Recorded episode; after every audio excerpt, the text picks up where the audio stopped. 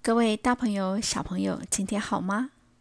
我们的方糖文学要跟大家介绍的是《容斋随笔》。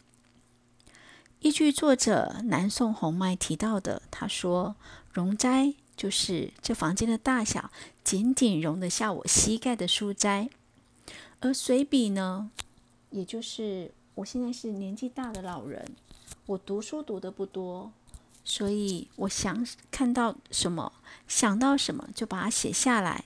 所以，这是我的读书笔记。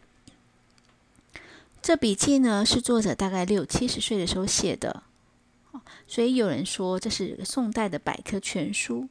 为什么？因为作者把他的笔记内容分成五大类，可以说他没有统一的主题性，所以我们就可以把它归类说第一集、第二集，好第。三集、第四集、第五集，而这本书为什么会称为百科全书？因为内容非常的广泛，它各个呃知识性都有，所以是作者一生智慧的结晶。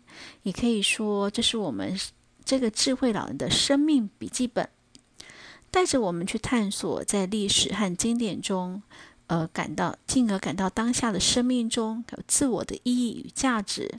所以说，作者他说的不是历史，而是人生呢。作者他自己提到，从小的时候读书非常非常的多，而且过目就不会忘记，所以读的书多了，非常广泛。即使是拜官野史，他也会涉略。那在书中，他提到的有历史奇谈、医药知识，还有植物学、动物学，甚至是天文历史。